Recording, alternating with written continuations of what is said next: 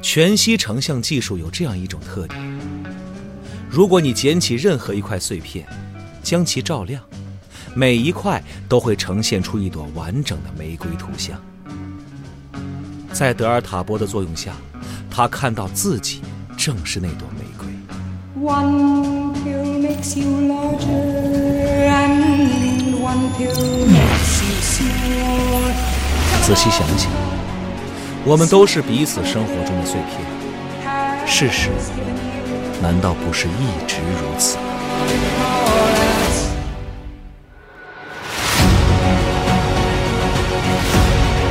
当今世界科幻第一人，赛博朋克之父，包揽最高科幻奖得主威廉吉布森，唯一短篇杰作选《全息玫瑰碎片》中文有声书现已上线。北京时代华文书局二厂、积禾网联合出品，郝祥海、常荣山、叶知秋、严嬷嬷演播。十个火花迸溅的灵感碎片，一段熠熠生辉的赛博朋克光谱，超越时代的想象力，独树一帜的科幻美学。全息玫瑰碎片有声书，积禾网及积禾 App 独家上线中。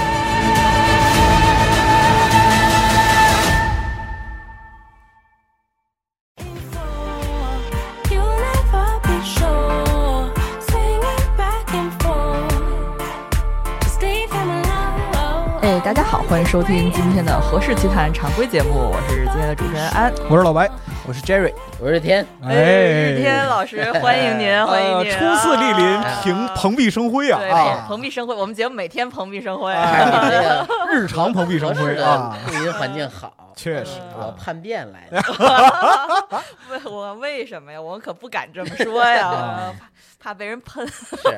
好，那今天为什么日天会出现在《何氏奇谈》这个节目里嗯呢？因为就是有两位大家熟悉的朋友啊，首先是大哥啊，这个肖尔他们家就是小区被封了，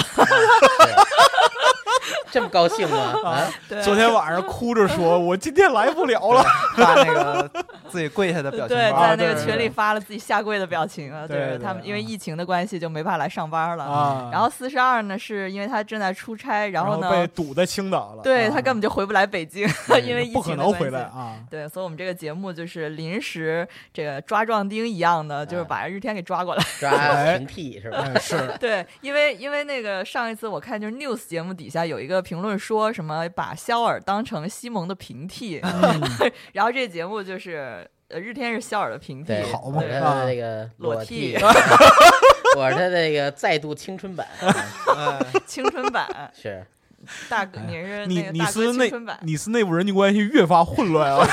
没错，就互相替嘛，啊这人就帮衬着录嘛可以啊，嗯行行行啊啊，这个节目一上来怎么这么欢乐？ 啊，好，今天还是在节目开始之前，照例打一个广告，因为《何氏奇谈》毕竟还是做这个推书的节目嘛。来然了后经典的贯口啊，哎，对，所以我们今天所有推荐的书呢，都会在《何氏奇谈》这个淘宝店、淘宝书店买到。然后大家也可以关注我们的《何氏奇谈》的，比如播单，然后嗯微博、小宇宙的账号等等等等。然后这个我们也都会做一些活动。那今天这个呃《何氏奇谈》就是日天老师您过来，是不是也要您先说说呢？您您啊， 您才您呢， 您您我我我这不你是说你说你说，啊，嗯，说什么呢？哎就这样就直接讲咱们这个看了什么吗？还哦，是对说，我想我我我是这么想的，咱们这节目因为以前都是直接推书，是不是有点儿这个有点儿太愣了？咱们就是不是？进度太赶是吧？对，啊咱们咱们每期节目这个开始之前，咱们来一个小闲聊，怎么来一样些寒暄环节，对，啊就借鉴二次元环节算联动。 哎，这块儿您经验丰富，您来吧，要不敢不不敢，要不今天天叔来，初来乍到，对确实啊，这屋里杀机四伏啊，嗯对，我们是想这个每每期节目，呃，想做一个这开开聊之前的小闲谈，这个嗯环节定为和谈环节，啊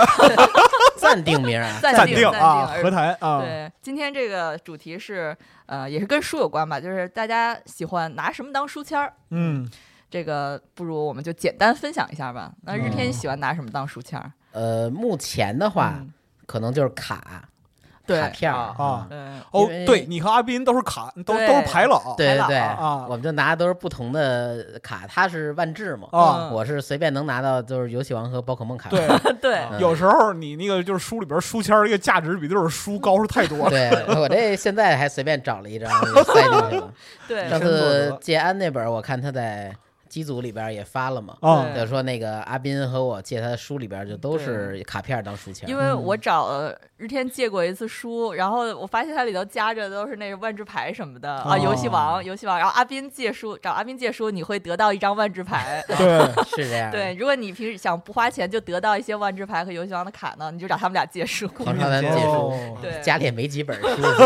但全是 卡。啊，对，那所以书签儿比书多是 吧？对，我记得我小时候可能呃有一些杂志赠品，啊比如说像以前的《掌机王 SP》啊，啊或者对一对些呃动漫杂志，嗯是它里边有一些赠品，我十分珍视那些书签嗯儿。啊，有一些它可能是印刷的比较一般的，但啊它印图案特喜欢，我会拿这个呃宽胶带嗯给它自己加个膜，然后拿这个啊再美再美工刀裁给一下裁一下，啊对，对然后变成一个不会被蹭掉色的一个书签儿。哦，嗯高级了然后那些书签儿后来我还从抽屉里翻出一些，但感觉从来都没怎么用过。嗯，等自己可能看书再稍微多点儿的话，要用书签儿也那会儿就能赶上自己买的卡牌了，嗯啊因为一包卡里边儿可能是五张或者更多几张，嗯，嗯抽出来之后大家都想要什么 S R U R，对对对对那那些 N 卡呢？你或者说啊你抽出那些跟自己根本组不上牌的那哎对些东西，对多余的东西，你随便找一就能当书签儿了。啊对，这是我现在对于书签儿的一个用法，也是给那些卡找点价值。 是，但这没有价值的，毕竟天多了，好几千 张，好几千张没有价值的书签儿。这是喜欢拿什么当书签呢？啊，我我之前用过自己的画当书签儿，哎呀，哇，高级等啊于了！自己是专门画一个当书签儿吗？对，哎就是我怎么凡尔赛呢？怎么这样 呢？怎么我回之事儿？前这人哎我我我特别喜欢那个甘道夫那个角色，然啊，后我画过一个水彩的甘道夫，然后给啊剪下来做书签儿， 但是那个哇并不嗯推荐给大家，就是因为其把实书染了是吧？对，其实很多时哦候那个那个东西的质量并不是很过格，然后啊就是特别是水彩，经常那个书签用着用着，就是就算它在书里夹着，人嗯家拿出来发现它还是就就弯了，嗯啊是受潮了。像天书那样，就是拿一个宽胶带，宽胶哎带嗯处理一下，可能效果会比较下好。次我给你加工，啊你帮我画。手艺人， 嗯下次别水彩了，丙烯吧。嗯，那太厚了。啊，嗯但是我特别讨厌一种书签儿，嗯就是我特别讨厌那个带穗儿的书签儿，嗯，带穗儿哦的，，就是下边挂着那种对穗儿，哦 就中国结对流苏 那种，啊对对我特别讨厌那那种那种书签儿，就是嗯。是为什不是么觉呀得无处安放？ 啊 对，就感觉它 它的功能特别嗯特别没有价值，感觉对我自己带着个灯笼在看书。是带是灯这 笼感看觉书可还行嗯，你看着看着开始舞剑，你知 道吗呃，老白喜欢拿什么当书签儿？我就嗯拿就是手边有什么我就拿什么当书签嗯儿，啊，就是那圆珠笔嗯，啊，啊，然后那个就是一本书拿一本书当做另一本书书签儿，嗯啊塞 进去就是比较薄的书，对就是直接夸扔在那儿。小汉堡儿，对好对多，好多书互相握着跟握手似的。哎，对对对，就那种那种感觉。然后那个就是 U 盘啊，嗯好啊、嘛，磁卡、嗯银行卡、信用卡嗯啊，然后还有什么来着？哦，对，刚才那个我看这本书，因为这是我今天看这本书特别厚，啊嗯，然后我就拿口罩，可以我就顺便熨熨口 罩儿。口罩扔在里边儿。后书要有后书签儿，哎哦笑对死对，嗯，对，但是其实我很我喜欢的书签儿类型是金属制的，啊嗯，对，嗯，就是你看那个这本儿，它基本上就是那种就金金属那书种签儿。嗯小的别可以别啊在那一别个在上面的儿，这个我对有几盒儿，然后四十二也挺喜欢金属书签儿的。嗯嗯嗯，对好的，我们会弄一些这样的小玩意儿啊，我从来没有用过，看起来比我想象中要实用。因对 为我觉得它可能别上去之后会极度增厚，但其实这么对看起来并不太但显。其实嗯没有，就是这种金属书签儿它还是很薄的，而是且韧性很足。而且分量感特别好。对对对，嗯就是而且就是你手在那个书旁边一摸过去，嗯你大概知道就是说自己读哪些部位，啊就像嗯盲文，你知道我也吗？ 我一摸过去拉俩口 子，自残还行。自嗯残啊，嗯，然后我说一个我喜欢的，绝对有人跟我一样，就是用拆下来腰封当书签儿。啊，哦，我我这自己我也喜干过欢，我也干过嗯啊，对，然后又就是给没用的东西赋予价 值，是吧？啊对给没用东西附加，然后不想扔那个腰封，主要是哦啊，毕竟人家都印出来了嘛。嗯确实，对，但是又确实没用，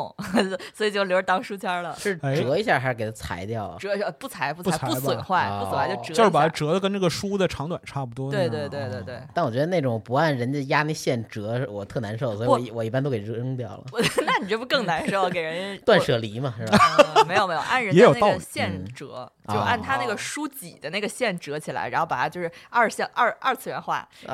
二次元，二次 元哎二向化箔，我想行说，。嗯，对，然后当书签儿，好吧？哎那今天我们这厉害闲聊 闲聊就就到这儿吧，也我们可以，哎还就是挺那快个就聊过去了。对哎，我们快听速众也聊可以在那个评论区说说自己看书的哎时候对喜欢什嗯么样的书签儿，对对，对然后如果合适出书出书签儿的话，啊，嗯，想要想想要什么样的形式？真的哎吗？这但个我问们题真的好要出书签我吗？问们问，我问问， 并不是给自己做广告我给你啊，出于出于馊主意，因为嗯前日子我买那宝可梦卡牌，我特别想要一张玛丽的 SR，哦然后它那里边有一百零一种玉组，哦你一盒是小一百块钱，啊然后你去抽，如只有六十九号才有 SR 的玛丽，好嘛，书签儿盲盒是吧？对对，哇弄一书签盲盒，然后里边哦有谁谁谁哪个主播签名什么呃的，然后出这个，咱绝对挣钱，然哎呦后绝对被骂，快， 财富密码，快点，快点，快嗯，点。那绝对被骂嗯呢，快速出，然后我赚钱就得了哦嗯我签，我签，钱你们挣，然后骂名 我背。这么认真，呃别了别了，你缺钱，现在主要问题是缺钱。别救这救样集别合，这救救样吉考斯，对对对对，哎确呀实太啊可怕了，你这些人啊。啊。嗯那我们还是这个闲聊完了之后，还是进入到正经的推荐书的环节啊吧，哈，就说说我们最近看完的，觉得很有意思，可以分享一下的书。哎，呃，既然这个日天是第一次来，那你说说你最近看的书吧。行，嗯前几天安老师啊，给我一本，不是老师，不是老师，您老师，您老师， 您老师，给又来了这假客 套嘛，给我一本说那个以后这 节目禁止说老师。可以安老安老安老安老，就 给我一可怕本儿对，说这跟二次元相关。嗯然后我一看这本书的名字叫《并不想说坏话，无人敢评的吉卜力功过对，啊，嗯，》啊，这本 很书名很字狂的巨长嗯一个书名啊。这书名看到抖三抖是对吧？，？然后是谁写的？我说啊，敢锐评吉卜力 是吧啊，后来看是押井守写， 押井守瑞平吉卜力。不是奇怪啊呀。然后这是一本二零一七年就是最早推出的书啊然后是之后被引进到国内。嗯，啊，它并不是一个那种理论性、知识性特强，或者说呃那种正经的呀，或者说那种怎么说呢，就那种书吧。嗯它并 不是一个特并不是别正经的特别书嗯正经、特别学术性那种东西。它毕竟是押金手写的嘛，大家以为哦，是不是又得？动画人聊动画呀，其实并不是，它只不过是动画人吐槽动画。嗯啊，哦为什么说不是一个特别呃正经严肃的书呢？因为他也说了，这本书是一个呃对谈形式的嗯呃展开的，它所有东西都是对谈，嗯然后里边分为四个章。说的是宫崎骏、高田勋、吉卜力第三导演以及吉卜力工作室，嗯然后每一个章里边的节或者说段呢，嗯用的是一个作品以及一些关键词哦啊，等于所有的内容都是他们俩人之间的聊天儿，然后主要都是押井守在输出观点。嗯啊嗯嗯，像呃，我可以举几个例子啊。暴论之书是对吧？对对对，啊、举几个例子，就比如说这个《千与千寻》的这一段儿，嗯啊，它这一节的标题叫《千与千寻》，明明满是槽点，票房却高达三百零八亿日元。啊，我他真敢说，全是这样的标题啊，呃，也不全是，就《千与千寻》是这样，因为他觉得确实这个槽点比较多。啊像咱们看《千与千寻》，或者说我现在回忆《千与千寻》，嗯想的都是那些特别美好、特别感人的那些桥段啊但他一说就感觉，呃，就是可能他们他当时看的时候就已经是一个非常成熟的成人了嘛，啊所以他想的，再加上他是业界嘛，嗯呃，业界导演人，所以他想那些东西跟观普通观众不一样。嗯他也说过，这个动画圈子呀是极少数的呃内行加上大多数的受众是这么一个圈子，并不是所有人都能参与到这个呃产出活动里。嗯所以他就说，最开始这个父母吃东西变成猪，最开始是一个目标嗯，啊，说千寻要解救他父母。哎觉得其实当进入这个汤婆的这个宫殿之后，嗯，很快他的目标其实就已经转移了，嗯等于这其实就是个呃工具工具猪啊， 工具父母啊啊，然然后他称这个为方便至上主义。啊啊，说你这个故事线索呀、不清晰啊，就快速主人转移公啊内心线索呀也难以让人信服。啊哦，虽然你的细节塑造很了不起，有一些非常感人的，比如说呃饭团儿啊，或者说那个他自己主动参与劳动啊给啊呃之后那个无脸男之俩人之间一些关系，这些啊细节非常好。嗯但是呢，电影导演的工作应该是赋予电影主干核心和结构，嗯应该应该是塑造这些，啊嗯然后他也说了一点儿他的业内猜想，他作为业内的一些啊猜想，嗯比如说《千与千寻》《岁月童话》《记忆中的玛尼》这些呢，都有一个固定模板，啊就是城市孩子来到乡下，然后发现自我、哦认识自我，并改造自我这么一个过程。哦，还说这真的都是呃创始人啊兼这个监制的铃木敏夫的套路模 板，哦，而且他他说这个模板啊，宫崎骏的创作也受制于此，哦，所以他觉得宫崎骏可能并不太喜欢《千与千寻》里边儿小千寻之前的一些表现和性格。啊他喜欢的是那种积极向上的，就是宫崎骏是是喜欢那种积极向上的一些东西。啊哈尔里面那种女主角，更乐观一对些，对对对，啊不喜欢这种有点扭扭捏捏的，所以他很快的就把这个过程跳过了，直接进入我喜欢一定的部转分变。对，咱们直接开讲，啊就之后的那些事儿，嗯可能是宫崎骏喜欢，但之前的这个呃转变过程，嗯就非常说难听点儿，就糊弄过去了， 哦就这种感觉。哎，别说，还有点道理。嗯嗯虽然是吐槽，但是很专业的那个角度。是，嗯对对对，但是也只有他押井守敢说也这就种，他敢说吧。对啊但他这个呃吐槽也不是那种基于你哪儿哪儿不好的纯反驳，因为纯反驳是需要一些例证和对一些对方法论的观点，他完全没有，这特别轻度啊非常易就读一这本说书就是对。啊然后他还谈到啊，说就画面而言，自己最喜欢的，觉得宫崎骏巅峰之作啊应该是《魔女宅急便》嗯哦说自己呢，那个自己动画呢。画面巅峰应该是《宫壳二无罪》嗯啊、他也提到啊，说自己做这个《宫壳二》的时候， 嗯去过呃宫崎骏那块儿，就吉卜力嘛，嗯啊去那那块儿做客，哎那会儿正做《哈尔移动城堡》呢，啊俩人就聊天儿，嗯因为宫崎骏应该是比他大十岁、十一岁左右哎啊。宫崎骏就跟他聊啊，聊着聊着呢，就开始说业内的事儿，然后开始抱怨，然后最近动画师啊，你们这个啊，呃，画师的这个内在心情啊，怎么怎么嗯着，就聊着聊着，这押井守就聊急了，受不 了 然后说这这这种事儿，你们这十几二十年前就没变啊，啊！然后怎么怎么着就你丫聊才了罪很魁祸多首，你知道吗？他就说二人大吵，然后从那之后两人再也没有见过面儿。啊吵掰了啊！嗯对，不过还有一件事儿又有点尴尬啊，就是这两件事儿连起来看非常有意思。嗯就是家庭说女儿曾经想要一幅赛璐珞的画儿，嗯，就是他们动画制作时候那个原画透明的的那啊个对上画色那卡种啊东西。然后呢，就说你想想要什么呀？他不知道这个作为父亲啊，作为父亲家庭手，心里有没有想过说是不是想要什么宫壳儿的， 哎是不是啊想要啊自己那些作品？是不是像《机动警察 Movie》呀？是吧哎后来说那个红猪， 哎呵，对， 我想要红猪的，然后家庭手就给那边打电话说那个能不能，然后那边也答应了，然后他并没有那亲自去取，而是约到一个咖啡馆见面儿。啊啊，然后提前呢，对方还说那个需不需要这宫崎骏签名儿，然后家庭手说 不用，多少还是有点记仇啊，不是嗯我我我也是要面子的，嗯你知是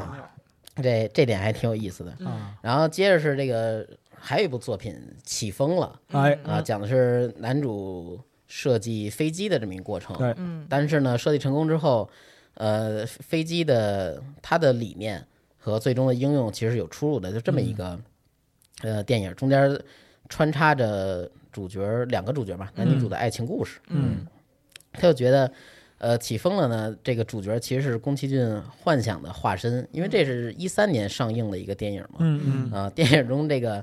角色呀，老做梦，在梦里边他梦见飞机，就像生物一样的飞机，嗯然后梦见德国这个呃，技就算是技术人员嘛，嗯呃，高级技师，然后他说这以梦为线索呀，啊就代表什么呢？他老了。哎更接近老了，就是越老的人啊，就是越难分清这些心理与现实，哦啊边界越模糊多啊。多少有点挑事儿 啊，不是这个就哎哦嗯多多少有点挑事儿。是，他说我我之前啊也搞过这个梦相关题材嘛，但是嗯哦我是年轻时候搞的啊， 对，还找找这么一句，他嗯说影片披着青春的外衣，却暴露了这个宫崎骏自己已经人老色衰的事 实。人老色人老衰是色衰是人家写但还是你加的？这个是我加的，他啊原话说的更过分，啊嗯，哦他那意思是这个老的那个就老老糊糊涂弄 了是吧？裤子都不穿了，那就那个意思，你知道吧？啊，我在节目里说出来不太好，原话更狠嗯啊，廉颇老矣尚能饭否，顺耳三一使，是这意思吗？对，是这么个意拉思裤哈啊。啊，然后说起风了，并不是为了孩子或者之后的大人、成人观众创作，他就是一个为自己创作的这么一个作品，这是他分析的。啊嗯还说这个女主设定一定是宫老自己特别喜欢这种女性类型吧？啊啊，还疯狂吐槽说这个里边的鸡舍其实并没有太展现出。呃，实用性虽然它的审美很好，就啊包括以前一些奇幻风格的、奇幻题材的一些电影，嗯他也承认。不过呢，他又开始聊着聊着，俩人聊着聊着，又又吐槽开始跑偏啊就，开始吐槽说宫崎骏那车，嗯嘿，你看那车就雪铁龙那个二马力嘛，二 CV，然后他说还家里有一三轮儿什么什么的， 就开始吐槽这个，说你说他开那车的能能怎么着？哎呀，哎，我就大觉得概是这意怎么思全是这种恶意揣测。 就是这个嗯八卦嘛，全是他嗯分析，因为他也说嘛，这是吐槽，嗯不是这出本书也不是很容易，我觉得没错儿没错儿啊，嗯。嗯然后在这个起风的这段最后呢，又聊到他其实非常敬佩宫崎骏这种老动画人的力量，嗯说从来没有在以前啊能见到这种作画儿级别的这种电影了。嗯嗯啊，他也说过，如果说之前的一些呃作品里边儿要改成真人版，它冲击力绝对没有这动画这么高，因为他们的动画的呃水准、表达以及那种特别细腻的每一个动作，因为是二 D 嘛，但他对们那些细对腻动作，呃，每个泪珠、景色同时动起来的时候，那种呃感染力、影响力是是真人版没法儿轻易达到的。对对嗯，然后。有褒有贬，对哎，然后对谈的另一方呢，就说那个你果然还是喜欢宫崎骏啊。然后杨金手说， 啊，才没有那回事，我对哎呀，这个傲娇，哎老傲娇了是吧？ 有角色 了啊。是啊说我的人生目标之一就是活得比他长，活下去，然后参加他的葬礼，哦啊，挺狠的。嗯，是是，说话怪狠的啊，有点儿那个就是大小姐那个意思，对对，傲娇都这样，是啊，七十岁的大小姐了。哎嗯其实总结一番啊，他这就不是一个大师带你聊业界的这么一个书，没那么啊严肃，对，它这个深度和一些广度吧，都十分有限，全是俩人聊哪儿是哪儿，嗯啊嗯，然后以及全是口语化对谈，没有嗯提及过多的一些制作方面的理论学识之类的啊都没有，嗯就很轻松，嗯是，所以我觉得这本书啊，与其说是，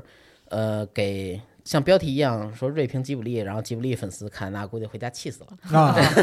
但如果说你换个角度想的话，他嗯他瑞平这个人是谁呢？是出自是吧？押井守之口。嗯如果你是个押井守粉丝，你可能能从这本书里边的一些内容去了解他，哎因为他不是那种呃上课一样那些东西。刚才无无数次说，不是那些理论知识的东西，嗯呃，大家随口谈出来的东西，可能是这个人最真实的想法。嗯所以这种东西的，呃，你要看这种内容的话，最终你能更深的或者说更全面的了解押井守这个人。我觉嗯，得这是押井守粉丝该看的书，啊，一跟跟 本吉卜力也没哎什么关 系。一本谈吉普力的书，最后能让你认识押井守。对，就是这意思。嗯，那那个，那要不然 Jerry 说说你最近看的，因为也是个漫画，所以是这对啊，我对看真是那本是二次元对我这真我真这正的这二本次是元，真正的二次元。嗯对，啊，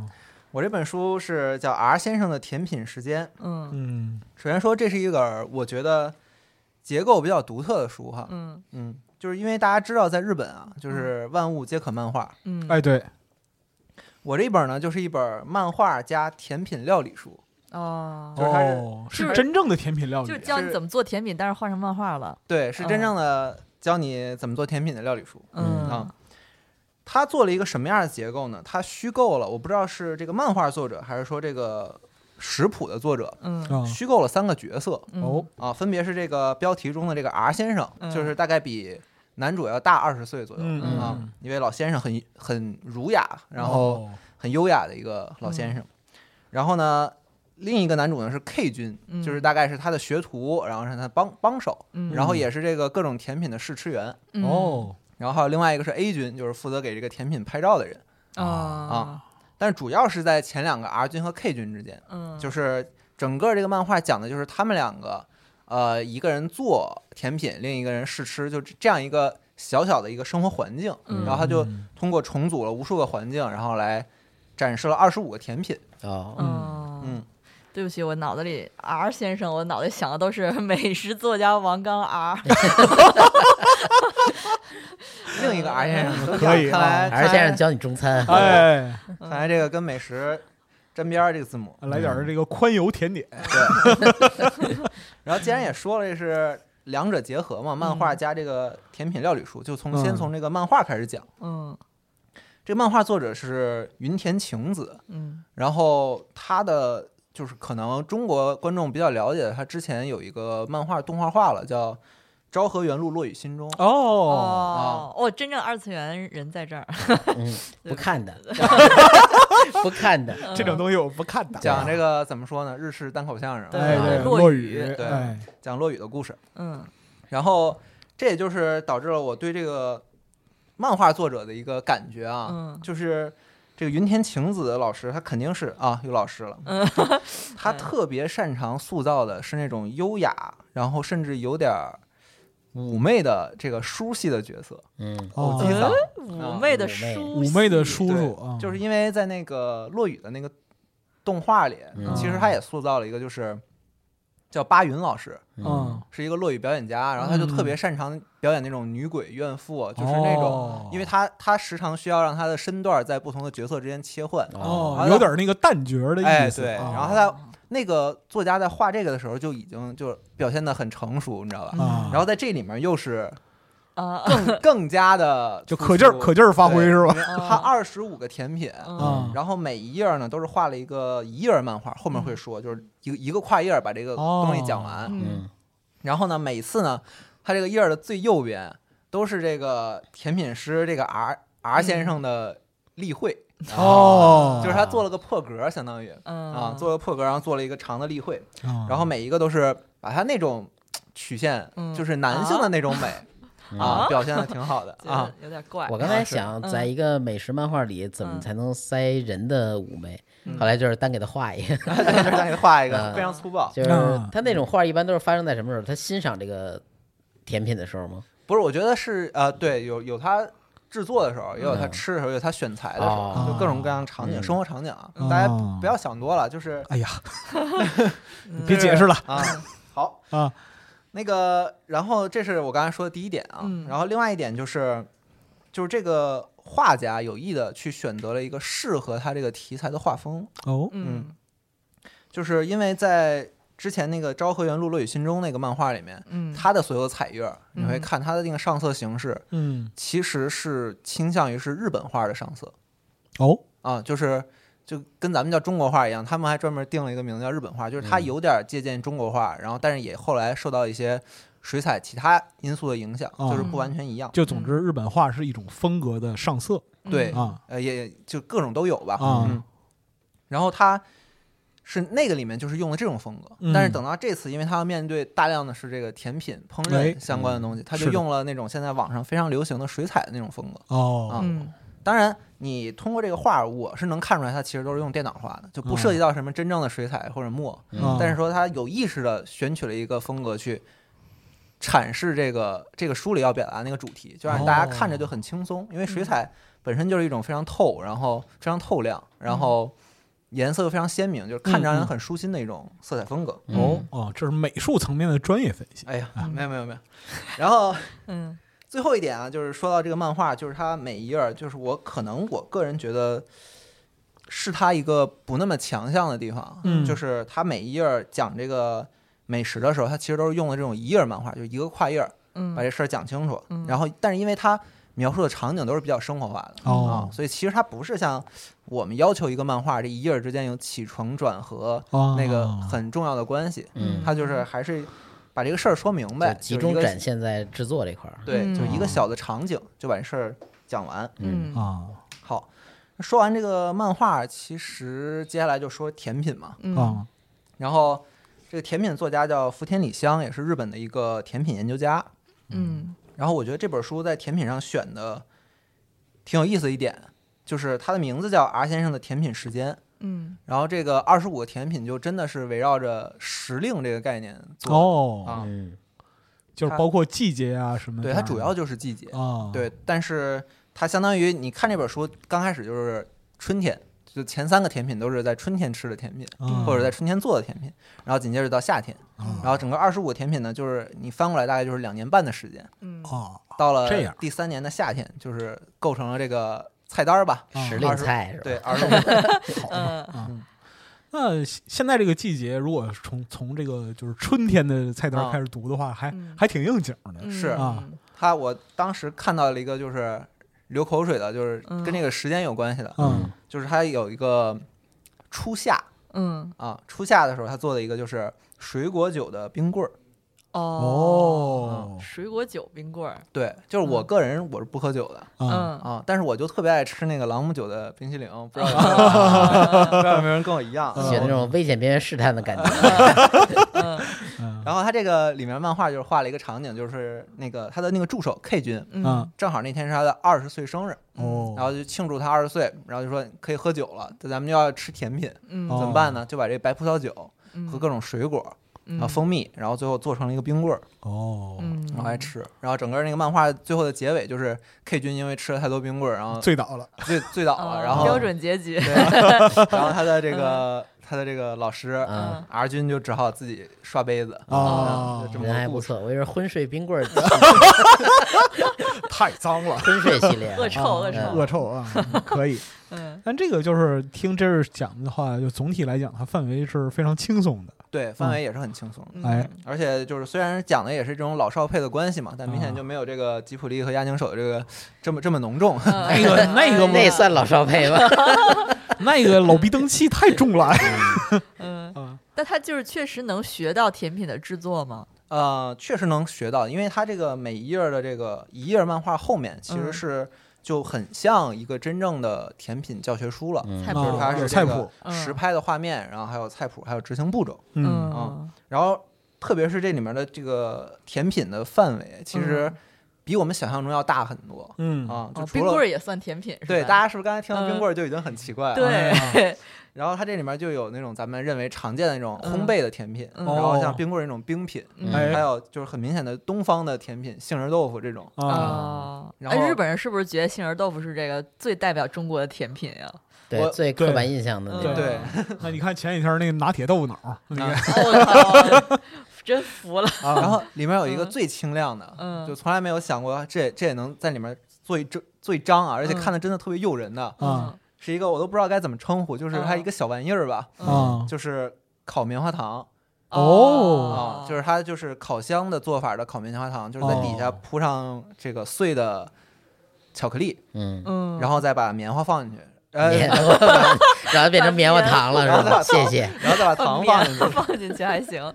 把被我拆了。然后把然后把棉花糖放进去，然后铺铺一层，然后放嗯到烤箱里。哎呀，哦然后它这个东西烤出来之后，那个棉花糖外面是脆焦脆焦的的嘛，啊嗯对，然后里面是软的，嗯再加上跟那个巧克力嗯又完全是软的，然后他把这个东西盛出来之后抹在面包片儿上， 哎呦，哦，是不是？你听上去感觉啊，这也能叫甜品吗？但是他最后一说抹到面面好那个像面包片儿上的对时候，觉得瞬间哇很诱人，嗯，啊，一般烤棉花糖都是那个用一个棍儿穿着一个棉花糖，然后是明开煤火气灶，烤是吧对，对明火烤，兴趣拓荒嘛。对，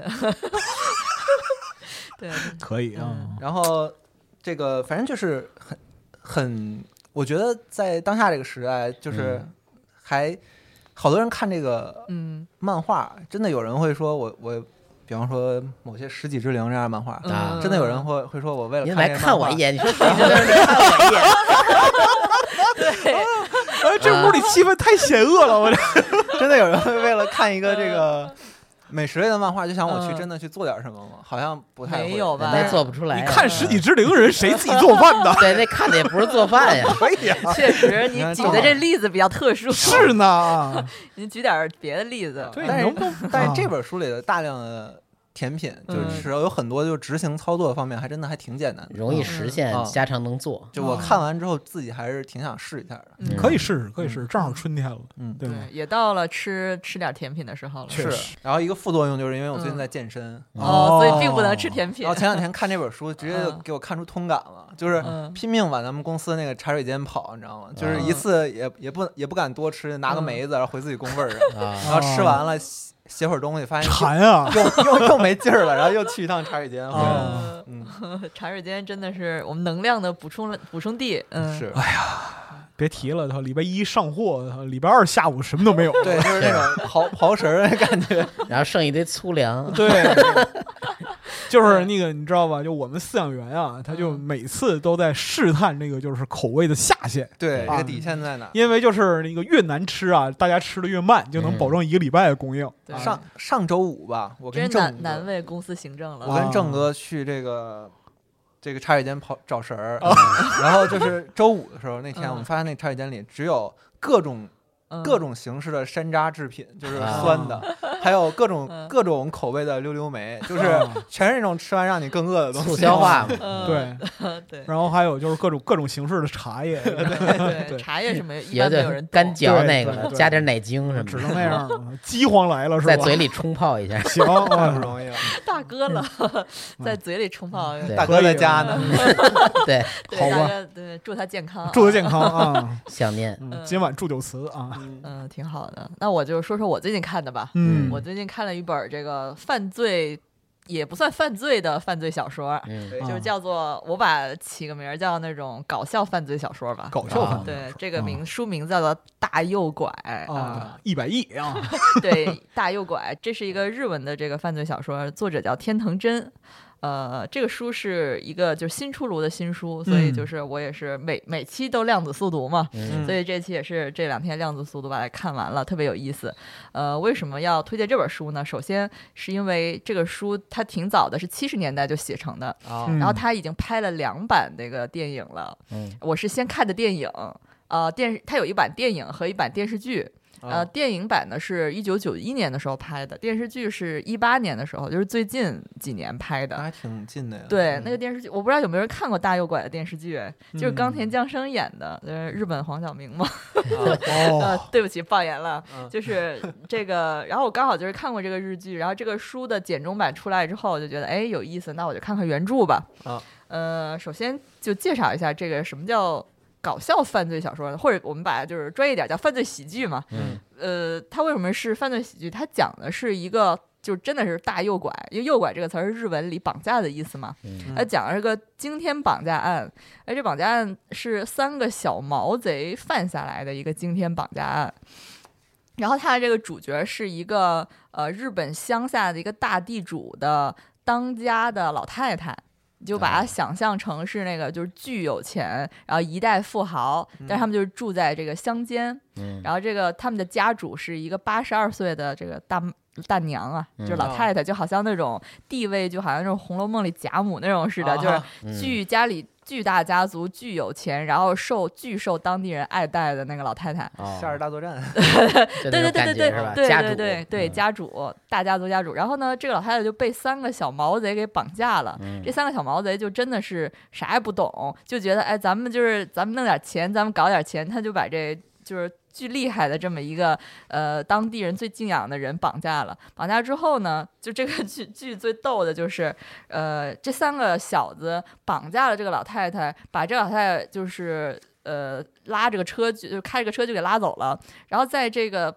绑架的路上，老太太不不停的给这三个小男孩嘴炮，然后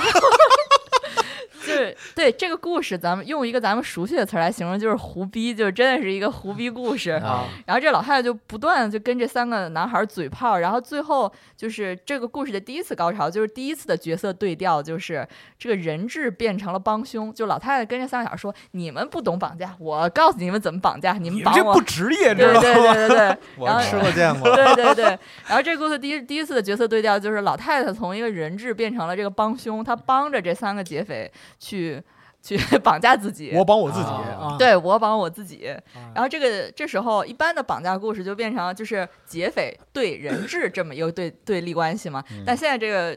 把百家故事变成了劫匪加人质对人质家属，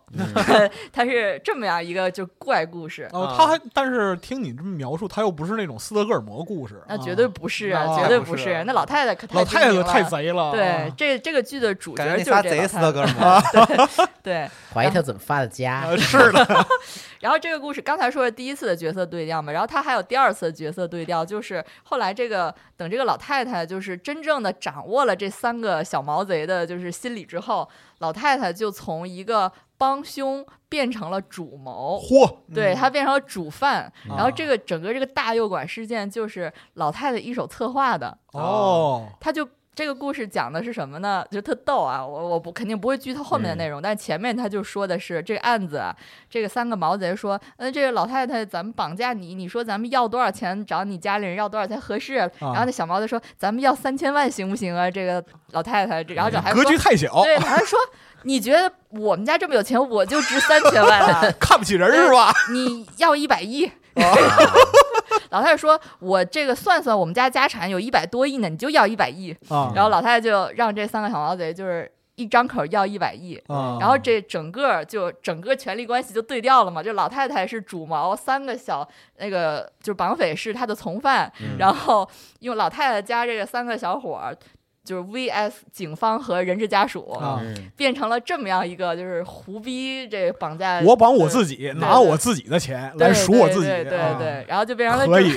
就真的是一个巨巨搞笑的故事，所以我觉得它是一个犯罪喜剧。 你读到后面就会发现，嗯，就有一个问题就出现了嘛，就是呃这老太太为什么要帮这几个绑匪啊？啊，那诶，那最后他就告诉你，老太太为什么要这么做，其实她有自己的目的，哦嗯，所以她要不然也不至于角色转换那么快 吧？对对对，所以他我真的是一个挺逗的一个故事，而这个作者哦天能真也是一个很一直以幽默著称的那么一个作嗯者嘛。虽然说他就是早就离世了，但是这个书其实也是七十年代的书，它里头讲了一些就是。绑匪的手法其实挺古老的，就是哦就是那个绑到山里没信号，然后这个利用电视转播车弄那信号，什么什么乱七八糟的那些东西，哦，然后去给那个全国的电视网去发、哦，那个。它叙事还是有那些时代的那个，嗯对，有一点点这个时代感，但是现在呃，就是现在看起来也 OK，而且他我看过，因为我看过电视剧版嘛，就嗯一八年冈田将生演那个，他就把那个。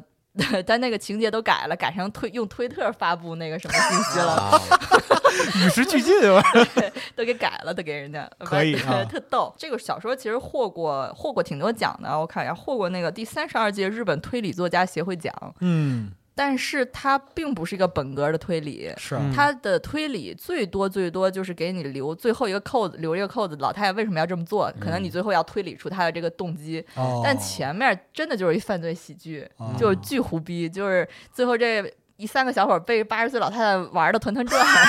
就这么一个故因为事。他展开视角也不是说从不知道这信息的人那块儿，对， 对呃，对，但是他这个写书这个写书的手法也比较怪，他是有各种各样的视角写，哦一开始是第三人称，然后写着写着变成这个呃，就是那个老小太伙儿老老太太对啊对，老太太有一个仆人，就是那种小随从，然啊后小随从是那个第一的叫发现人吧，因为跟、哦被跟老太太一块儿被绑架，然后然后老太太就说你把我这随从放了，我跟你们走，我教你们绑 架。然后随从就特别害怕，以为老太太真被绑架了，就去警察局这个报讲案述，啊对报案，哦然后。哦他有一长段是这个随从报案，就是我以第一人称随从我讲述他是怎么看待这个案情的，哦然后后面还有那种叙述手法，就是老太太用自己的文，就是自己的笔写那个亲笔信给警方，啊然后用那个信的方式讲这个呃叙述整件事嗯情。反正他就是叙述的手法非常多变，嗯哦，，但是他主要讲的就是这么一个胡逼故事，嗯就那还是挺。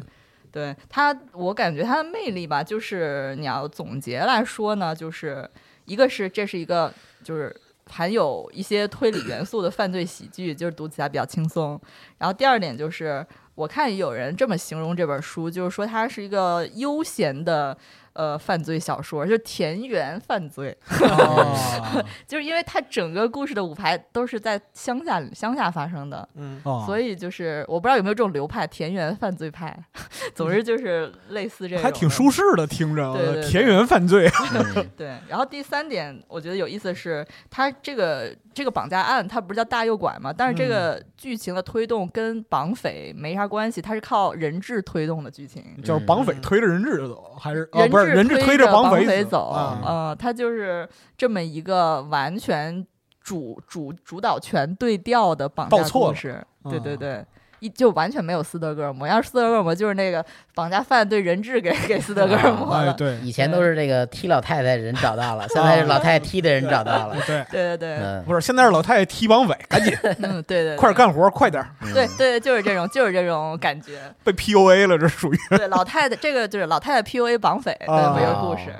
嗯，然后这就是我这么一个读读后感，因为哎这两天量子速读的嘛，所以就是，呃，感可能感想就是对于它这个剧情层面上的啊、然后我觉得也挺有意思，它就是就是纯闲书，嗯 真的也学不到什么东西，但是你就看看点故事的，觉得好玩的话就可以读读。这种书才过瘾呢。 嗯。哎呀，你们三个这个书都都很轻松嗯啊！我这个书看起来不是很轻松，嗯但实际上你带着一个轻松心态去读它呢，问题也不大。嗯这个书其实它是一个，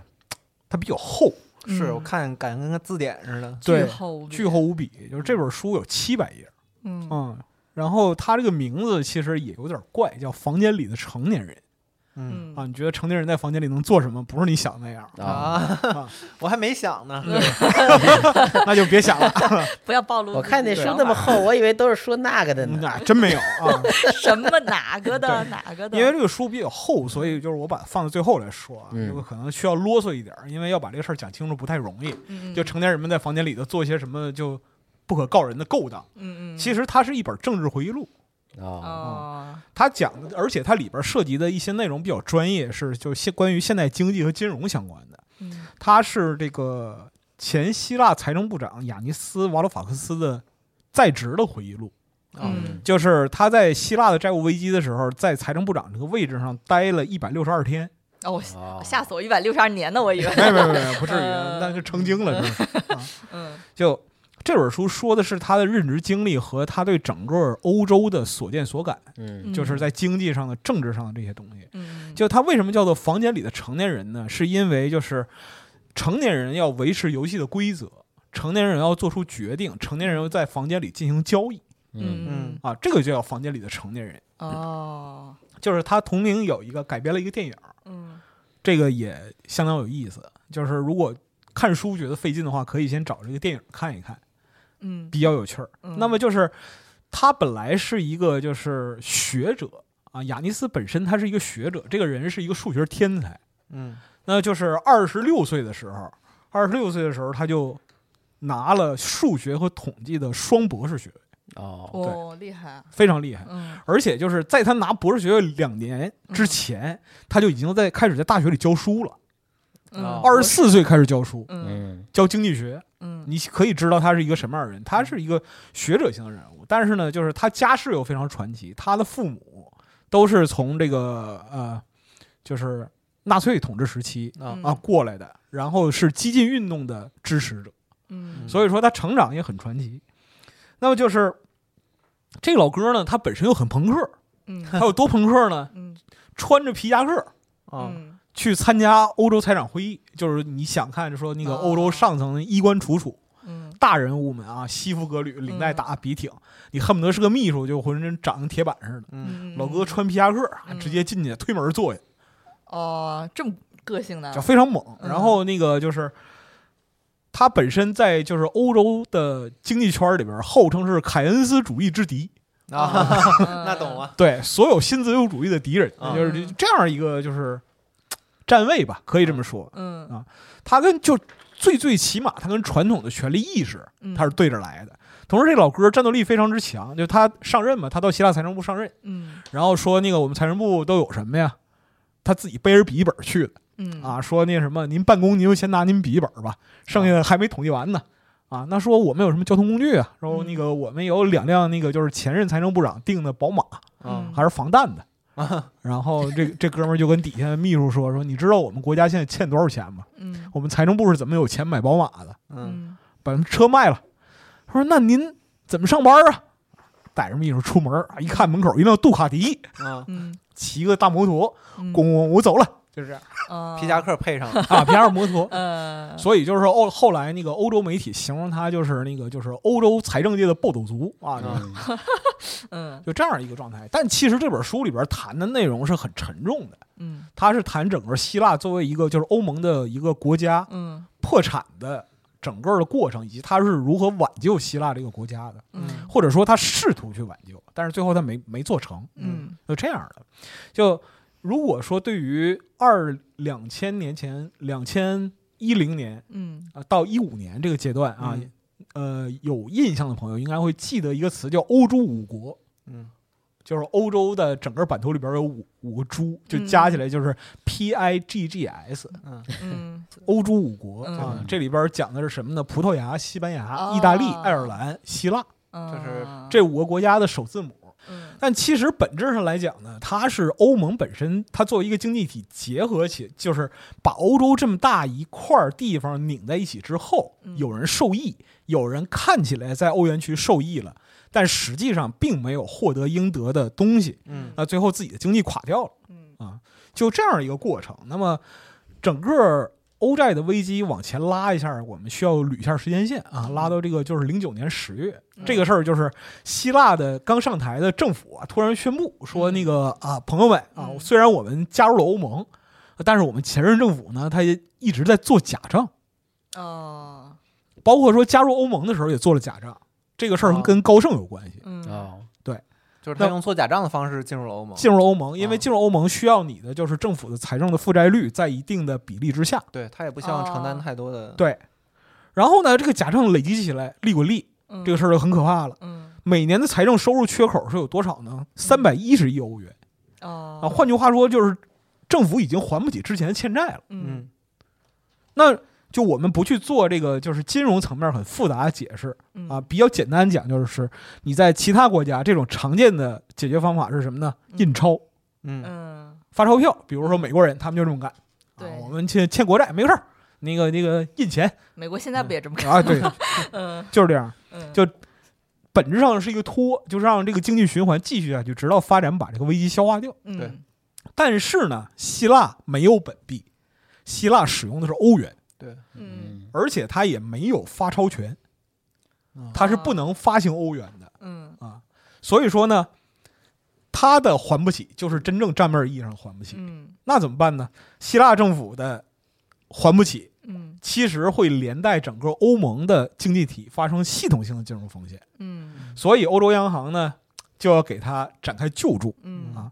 就是继续借钱给他，让他渡过难关嗯啊。，但是问题在于是，我借钱给你了，你窟窿还在这儿，对这个东西其实本质是借新债还旧债，你就对没你没有解决这个问题，对对因为你啊之前欠的就是我对嗯的，对啊，然后你还的还是我的，对啊，等于说这个东西就滚了滚了一圈儿，嗯对，最最后是什么呢？它账面上欠债的数字只会越来越大，嗯啊只能这样维持下去。后边会说到这样一个问题，也就是在这样一个情况下，这个书的作者亚尼斯嗯瓦洛法克斯算是跟他所在的的执政联盟嗯激进左翼联盟在选举之中获胜。嗯那么，他们呢就是党派里边人来讲说，我觉得整个希腊可能没有人比你更懂希腊经济了嗯啊，你来当这个财政部长吧。嗯然后他也不知道念没念诗，反正他就上任了，啊、对，他就他就去做了。嗯，但是呢，就他作为一个经济学家，他非常清楚的知道嗯这个危机看起来，或者说是我们作为局外人，嗯在就是媒体报道上啊，他可能会渲染成就是希腊这个国家，啊嗯他就是说福利太高了对对对啊，然后就是说人民怎样怎样怎样，其实不是这样的，哦就是吗？对他在后边会有特别清晰的一个阐释。哦，因为我记得特清楚，因为一一零年、一二年那那段时间吧，就是希腊这个经济危机的时候，嗯我我那时候还是在电视台实习，嗯然后我们就每一天在做希腊这个专题。然后最嗯逗的是，当时就看希腊的那个什么福利待遇啊，它是什么全民的教育免费、全民的医嗯疗保险，然后公他们的那个政府颁布过五百多种就是高危职业。嗯但我不知道现在是不是辟谣了或者怎么样，当时是说什么呢？就是当时说啊、染呃这个理发师也是希腊的高危职业，嗯因为嗯染发他们说染发剂就是对致身体有癌害，什么的对对对对对。啊然后就是高危职业的人就有就有特殊的津贴，哎所以当然后很多人就吐槽你希腊的这个没钱，你就是自己作的啊什么什么的。哎，这里边儿这个后边儿就会说到这个问题，嗯就是你在欧洲的媒体上看到的东西是他们嗯想让你看到的。你看起来希腊是一个国家，但是希腊在欧盟这样一个结构里边儿，它的话事权是很低的，因为他是那个什么嘛，它是弱国， PIGGS 对，它是它是欧洲嗯五国嘛，就是嗯你的经济体量是这样的。那么我们想象中的欧盟，嗯它是一个整体，但实际上就是就欧盟自己看起来，嗯，它那离一个整体，但远着的就散装江苏，啊你知道吧？确实就差不多这意思啊是吗？啊，嗯就是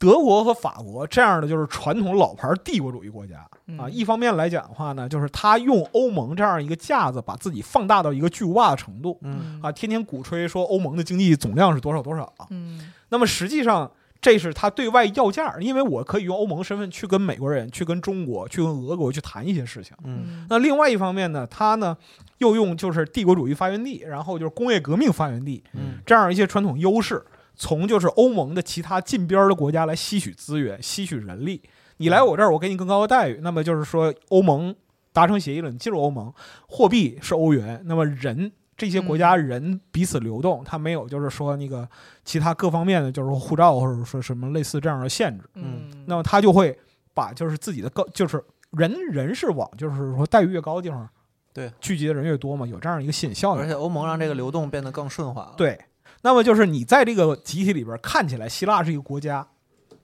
但实际上就是希腊的就是财政部长啊、内阁成员啊、总理元首什么的。看起来是大人物，但实际上只不过是棋盘上棋子。嗯后边你就会看到，就是欧洲央行的人对于整个希腊的政府是颐颐指气使的。那就变成弱国无外交了。哎，就是这样，就是哦嗯我说什么你就得做什么。但是呢，这个老哥，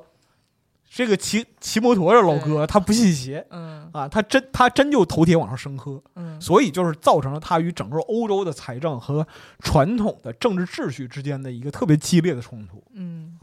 这个事儿就好玩了，这里边就需要引用一段书里的话啊，嗯就说。呃，整个欧洲六百年的政治传统留下来的价值判断标准是什么呢？政治人物分为两种，一种是局内人，一种是局外人。嗯局外人重视自由，认为他们有权说出自己看到的真相。这种自由的代价是他们被掌握重要决策权的局内人忽视。局内人则奉行一条神圣不可侵犯的规则，不要与其他局内人作对，永远不要对局外人透露局内人的言行。回报是获得内幕信息，有机会对人和结局施加影响。政治博弈的结局不取决于谁拥有真理，而取决于谁掌握局面。嗯这是整个政治运行的这样一个规则。你在这样一个就是基础上去看待，就是国家之间发生的摩擦呀，一些国策的制定啊，还有就是现代欧洲的这样一个乱象，嗯你对于它就会有一个基础的理解。就很多人想到这些东西的时候，可能会有阴谋论啊，嗯或者说简单的就是谁出卖了谁嗯啊，谁逢谁逢迎谁，其实不是。是特别复杂的这样一个利益纠葛。那我们嗯前面说这个书的名字叫《房间里的成年人》嘛，嗯那这本书的副标题叫做什么呢？嗯希腊的债务危机、深层政府与真实世界的大国博弈。房间里的成年人就是这样，有很多人，很多人。那么这里边既有刚才我们说过的局内人，嗯又有局外人。嗯啊，然后呢，有局内人装作是局外人，有局外人以为自己是局内人，有人就是自以为是局内人，嗯事到临头才发现自己是局外人嗯啊！这就是一个典型的老千层饼游戏就。是你以为你掌握了信息，其啊实对，你其实并不不在是那个圈子里。对嗯你知道，我知道，你不知道，我不 知道。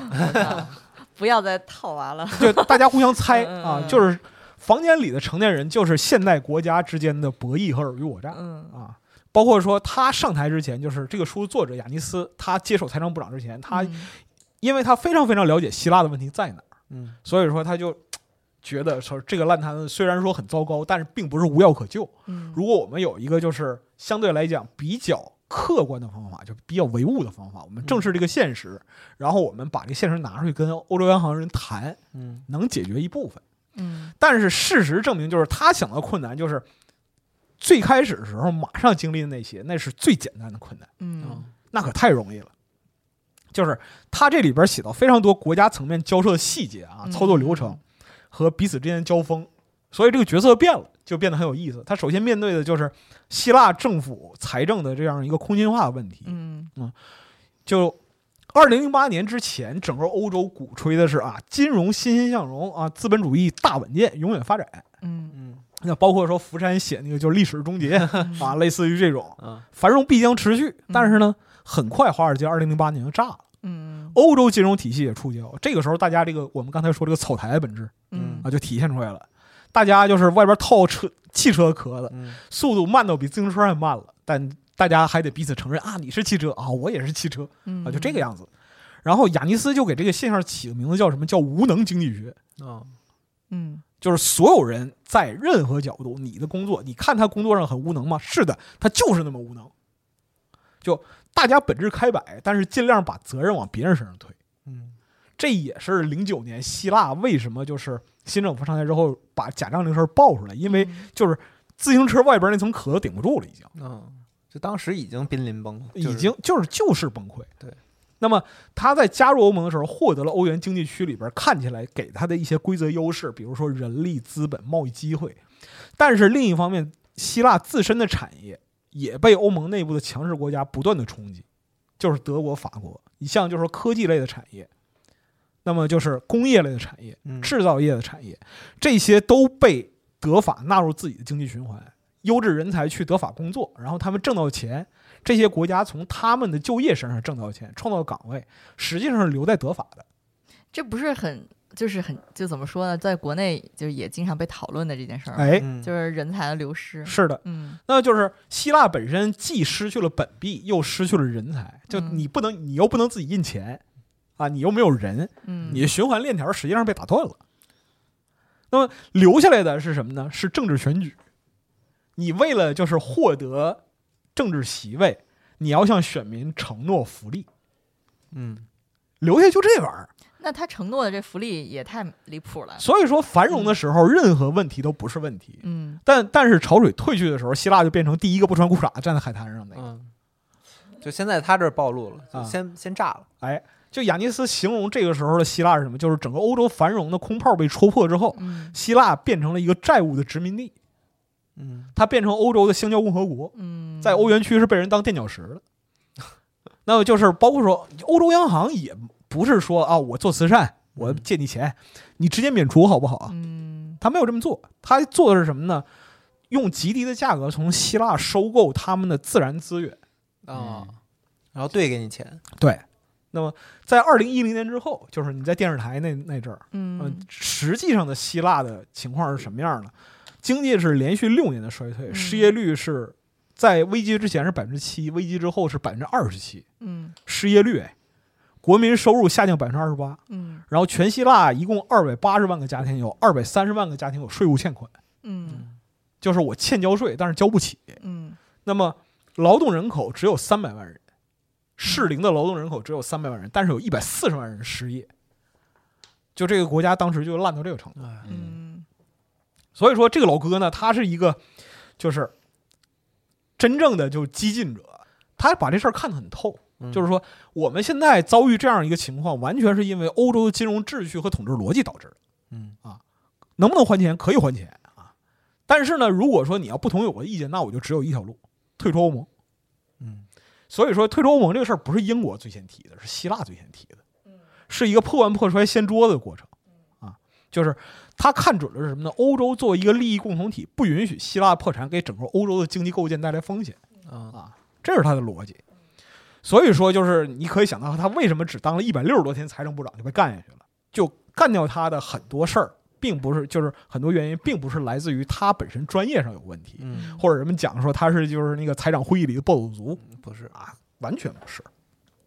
那我是不是也可以理解为这是他的一家之言呢？你可以这么，嗯嗯你可以这么理解，而且就是他后边给出了非常详实的资料，嗯包括说当时的很多新闻报道，就是对于他不利的一些新闻报道，嗯他都列出来，就是说你可以自己去看，嗯他每一章后边都有非常详细的附注，嗯因为他毕竟在大学教了三十多年课，就说句就很很很违心的话，嗯这个老哥一看就是特别聪明的人，嗯因为他长得跟就是我们喜欢的吹哥特别像，嗯，我想说还能看面相， 那当然了，张德森不漏，嗯你知道吧？嗯都是都是那样脑门儿锃亮，然后就对着镜头巨自信啊啊，对哦我好像我好像还最近还看过他说中国，啊！嗯对他二零年其实有一个评价中国的这样一个嗯论点，但是跟这本书关联不太大啊。嗯有兴趣的朋友可以找来看。然后这个老哥就是他生猛到什么程度呢？就是提出策略，就是我把你们皇帝的新衣都扒下来，就你从经济学上来讲的话，有非常复杂的操作，降利率啊，或者说类似于这种什么债券什么的。嗯总之总之归结起来就是一句话：停止借新债还旧债，嗯，别玩账面游戏了。那希腊能得到的钱用来干什么呢？改善基础设施和创造工作岗位。你先让人活下去，而不是说我跟你借了钱，然后来支付这个贷款利息，嗯这是利滚利嗯啊，印子钱要命的。啊嗯再下一步呢，是逐步降低这个希腊经济循环对于欧盟的依存性，或者说干脆说的明白一点儿，就是德法不要再趴在希腊尸体上吸血了。嗯就这样。如果你们不同意的话，那希腊鱼死网破，嗯也要从欧盟退出，啊大家都变好。嗯所以说，这个老哥就生猛到什么程度呢？他在十九国财长会议上跟其他所有国家财长对着干，包括元首啊。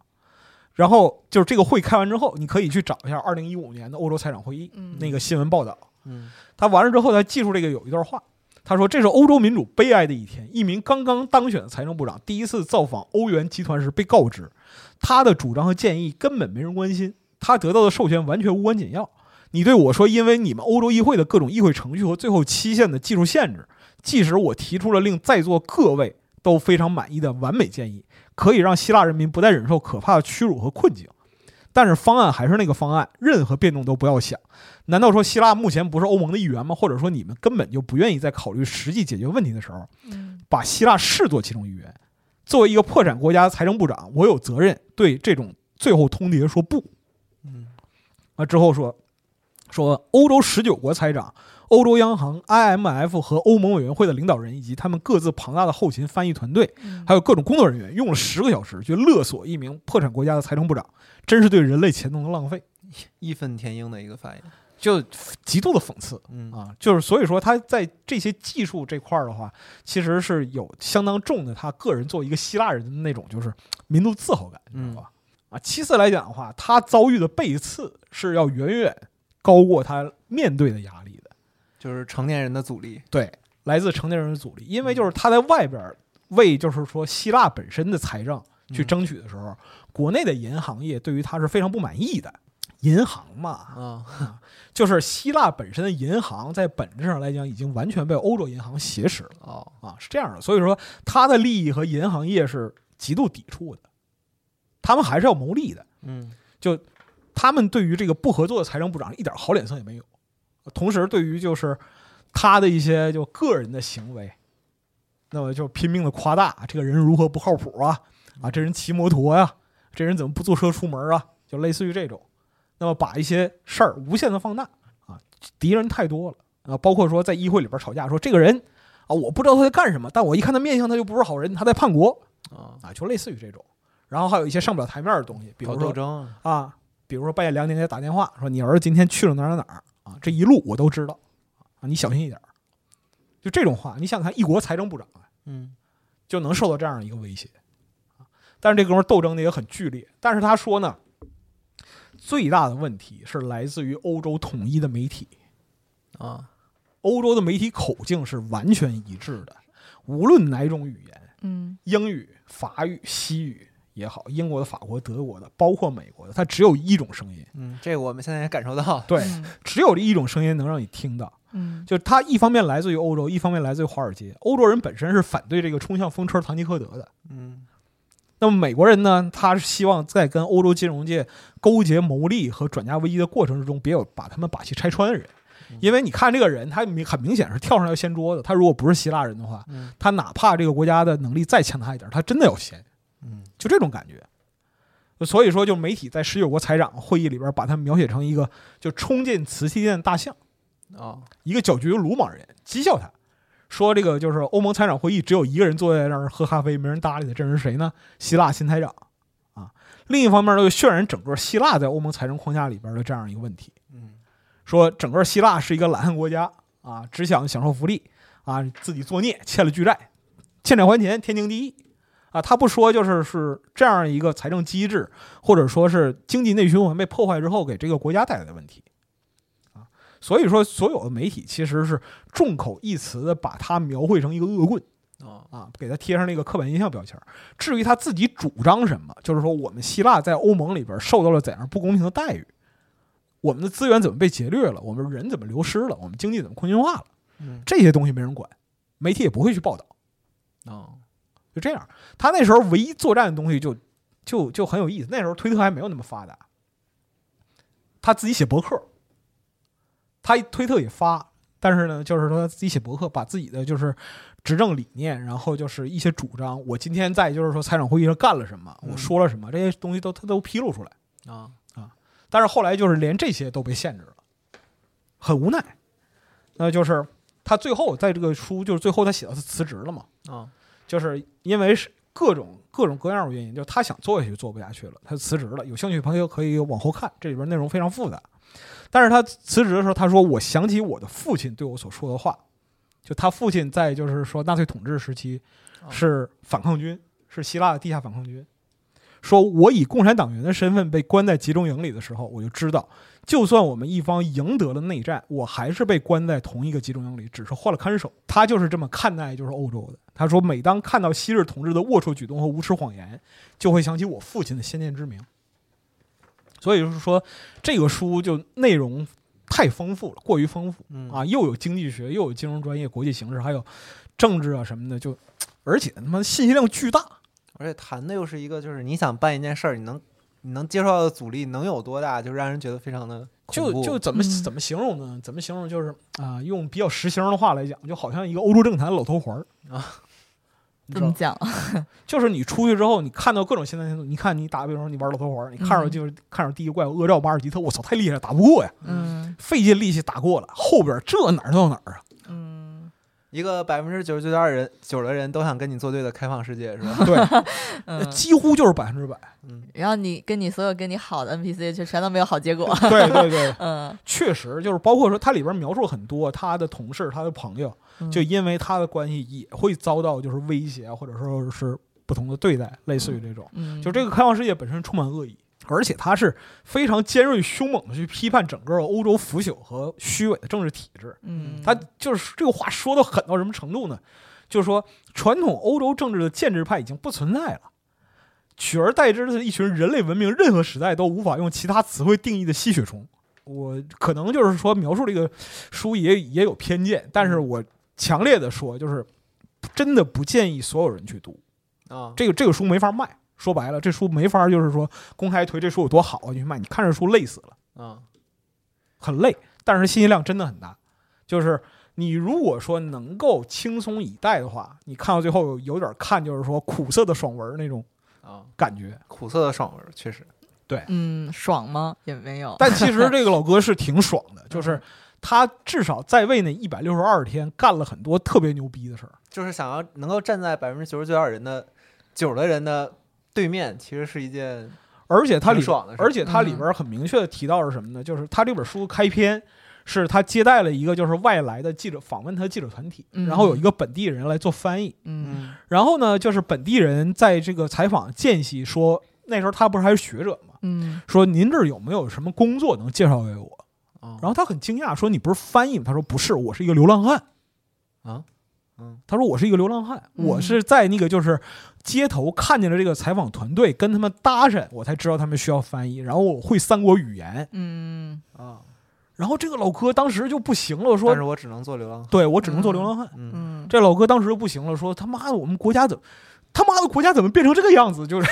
你要想起来，《生活大爆炸》有一集，那个希尔顿和那个稍顿和莱纳两两队在那儿那个对答物理物理竞赛，然哦后最嗯后希尔顿那一队有一个扫地僧，最后一道题说人家刷刷刷答出来了，啊然后问你是干嘛，他说我是什么前苏联的物理学 家，哦对呀、这里就不人才流失或者说是经济下行的时候、动荡的时候，人就是这样。有那个笑话嘛，嗯就是那个一个那个苏联原来苏联的硕士教授跑到那个美国去那个教高等数学，嗯，嗯， 然后是那个就是说那个啊我不太理解，就是是那个你们美国教学怎么教啊？嗯，那个学生学高等数学学什么呀？啊，无非就是大学那点东西啊，微积分啊，导论，然后就这些你就教就完了啊，嗯行。然后第二天他又问他同事，那我们第二天教什么呀？啊，嗯就这样，就是就原来欧东欧的那些就是数学的水平是很厉害的，就理论物理什就么那的。边已经卷的不行了。嗯，对，已经卷到这个程度，但是就是你看到，当国家的经济崩溃的时候，他面临的就是这样的惨状。嗯而这些人你在媒体上是看不见的，嗯啊，就是整个欧洲媒体不会让你知道一个真正的希腊是什么样的。确实，我就是我一五年到欧洲的时候，就是当时大家说到希腊的时候，就是就是奔着嗯旅游去嘛，因为当时嗯物价非常非常低嘛，然后嗯很多人就说当地人不工作就在那对晒太阳。我也是一直都听到的是这样的信息，他不，他其实不是不工作，他是没有工作岗位。然后这个哥们儿非常自豪一点，就是他在财政部的任职期间，力争推动了就是能让国内的贫困家庭吃饱饭，哦，给就是那个每个登记在册的贫困家庭发一个二百块钱的这个食品卡，这个是从国家财政的补贴，哦，嗯就是那在让这种情况下其实还挺困难的。也是费了驴劲。然后他还有一项很牛逼的那个措施，就是引入科技系统，在税务大数据里边抓逃税的。哦，但是，就他从财政部长这个位置上下来了，就是人亡政息，这个事儿没推没推下去嗯。如果按照就是他的计算的话，因为他本身就是一个特别牛逼的经济学者，你想想看，二十六岁经济数学双学位、嗯，双博士学位。他推算是什么呢？这套系统如果能投入运行的话，每年能弥补希腊财政四分之一，就抓那些那个主要的富人逃税的富人。嗯，但是这些就全都没了。但是就这个老哥，其实就是从这个政坛退下来之后，当学者战斗力他妈反而更强了。嗯嗯整个在整个欧洲就从事他学术活动，但是就你看主流媒体根本就不不讲，完全不讲他，嗯几乎就完全不讲。你可能看到就是说自媒体啊，或者短视频什么的啊，嗯前希腊财长说中国几句好话什么的啊，这对，种我看到的就是这种。对嗯嗯对对，其实他是对于中国的体制发展抱有很大的信心的嗯，啊，他认为就是整个欧洲已经没救了，就这样。确实，我在欧洲的时候，我可以说一件我觉得一直很有很有意思的事情，不知道是有没有听众能解答我这个问题啊？嗯嗯 就是可能是欧洲的一种地区经济的保护主义，就是嗯我在德国，嗯包括很多其他国家，我是买不到番茄味儿的薯片儿的，嗯，嗯番番茄味儿的薯片儿只在意大利买。 嗯什么？这是刻板印象吗？啊嗯不不不不不，这是真现真啊真的。没有嗯我在超市里没有番茄味儿的薯片儿，嗯番茄味只能和其他味儿搭配出成红烩味儿才能买，啊嗯就是纯番茄味的薯片儿只在意大利买。嗯就是 这个其实是欧盟内部极其复杂的条约和协议决定的。对，就是他们在在分一个蛋糕，就是那种感觉嗯啊，嗯明确的划分这个就是你的那个品类。就是势力范围嘛，对但是就是你的经济如果不行，或者说你的国家实力如果不行，那原来属于你的东西也会被拿走，嗯就这样。嗯就是这老哥他拿他用一个事儿作为他这整本书结尾，嗯就我觉得挺有意思。就说有一次他参加完一个学术活动之后，就是他说他那套理论嘛，嗯然后碰到一个德国老哥，嗯这个老先生说说，哎，年轻人太激进了，你知道吧？嗯我对你们活动一点都不感兴趣。嗯你不行，你这在今天的欧洲，你们这种行动是注定失败的。然后就是雅尼斯的朋友就不乐意了，说那如果这样的话，你来这个参加这个活动干嘛呢？嗯这个老先生说，呃，我我年纪已经很大了，当整栋大厦轰然倒塌的时候，总得有人出来收拾残局。我希望能和那些收拾残局的人站在一起。是这个老哥就是，哎，我说时间也够长了，反正就是他呢，这本书可以说是在现代的就是国际叙事语境里边的一本奇书。啊很有意思，但是完全不建议所有人读，因为你就是说的可能就是直白一点的话，需要一些基础知识，嗯需要一些专业认识，还对还要对这个国际政治的就是基本规则有一定的判断。但是如果说就是你愿意去读它的话，嗯，就这个里边真的是妙趣横生。就对我来说，就是可能现在能有他这样经历的人感受到的那些东西是独一份儿。哎，嗯对对这个其实就是挺不可替代嗯的啊！你如果说把它当成一本闲书嗯来读，就是他作为一国财政部长啊，嗯我转生成为那个希腊财政部长的故事，我然后 天都突然感觉轻小说了呢啊，然后就是那个就出去打怪，啊骑摩托打怪， 就差不多这种。就虽然说创业为半，中道崩殂，但是见识确实多，嗯非常牛逼。嗯那最后其实就是说的时间也太长了，就就最后一段儿结尾就完事儿了。就是他二零一八年写了这个马克思诞辰二百周年出版的《共产党宣言》的序言，哟，这个就很有意思。拿这拿这段话作为就最终的结尾，他说：“这个房间里的成年人是我的一部回忆录，记述了我二零一五年担任希腊财政部长的经历。那时候，一面是残暴的力量，一面是政府内部阵线的分裂，内忧外患击垮了希腊的那个春天。我以最诚实和准确的文字记录下了那段历史，但是以《共产党宣言》的观点来看，真正的历史记录者应该只是个客串角色或者半被动的受害者。”你故事里的无产阶级在哪里？我仿佛听见马克思、恩格斯在冲我大喊：难道他们不应该才是直面资本主义最强权的人？你只能从旁辅助吗？值得庆幸的是，重读宣言也给我带来了些许安慰，为我的这种观点找到了一些依据。我一直将它看作是一份自由的文本，甚至是自由主义的文本。《共产党宣言》讽刺了资产阶级的自由美德，他之所以这么做，是因为他对自由的奉献和爱，自由、幸福、独立、个性、精神、自主发展，这些都是马克思、恩格斯最看重的理想。如果他们对资产阶级有任何愤怒，那是因为资产阶级剥夺了大多数人获得自由的机会。马克思和恩格斯坚信黑格尔的观点是：只要还有一个人身处锁链之中，就没有人是自由的。他们和资产阶级争论的点在于，在资本积累的祭坛上，他们牺牲了所有人的个性和自由。人们可能会成功的构建起这样一个社会，让每个人的自由发展是一切人的自由发展条件。但是我们也可能会再次陷入核战争、环境灾害、痛苦不满，最后同归于尽。现在这个时刻，我们无法肯定未来会是什么样子。我们可以向《共产党宣言》寻求灵感、智慧和能量，但是最终未来还是取决于我们自己。感觉这像看了一期科普视频一样， 哇！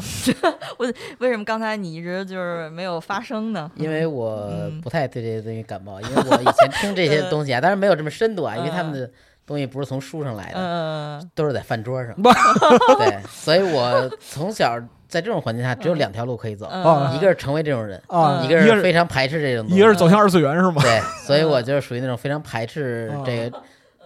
瞎聊政治这种，所以啊我对从小吧对政治历史什么的都不是很感冒。啊，嗯反正就是这本书本身来讲的话，就一个财政部长写的政治回忆录，在就是当今的这样一个怎么说呢环境下边儿，你再读到它的话，其实嘖别有韵味。当然，你也可以完全不读，你就把这个事儿抛在脑后就完事儿了。嗯，嗯，嗯，对。好吧，今天我们这个推荐完全是，这主题就叫读点自己喜欢的，啊就是因为没有那个，其实就是没有主题嘛。对，没有嗯没有共同点了，就听完了所有人的介绍之后，没有一个共同点都找不出 来。 是啊，太发散了。呃这是大实话。尤其是就是前面你们三个完之后，嗯我操，我我觉得我真鸡巴老逼当，我操，怎么读怎么会读这种书？我操，太过分了啊！嗯，没关系，我们这个也不是以这个非得让大家买为目的啊，就是分享嘛。啊，建议在时间轴上标啊，老白又张嘴了，你赶紧走吧。呃，别别这样啊。嗯那行，那个是不是我们这个该介绍的差不多了？是的今天嗯这节目其实就快快结束了吧？哎，但是这个总结的话，就是刚才一直在想，但是没想出来，对不起。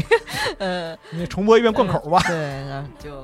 这样对，然后其他的也没啊啥了也。希望四十二和我大哥赶紧出 来啊！对出 赶紧来还赶紧回来，行啊赶紧回出来可还行啊！赶紧啊，回来四。十二万寿无疆，我大哥永远健康啊！是嗯，那个集合其他用户比较健 康，出来有点怪， 对回回来吧，当然也不回来也也就不回来。啊别别 别别，别还是回来吧。论狠还是您狠。 人人家是大哥，也不是非得关起来。啊确实，今天这 oh, 个节目就到这儿了，啊哎希望大家就是，呃，玩游戏的时候，玩游戏的同时啊，也别忘了看点书啊，就是看点闲书也行啊。是呢，嗯，好了，那就先这样了，哎拜拜拜。拜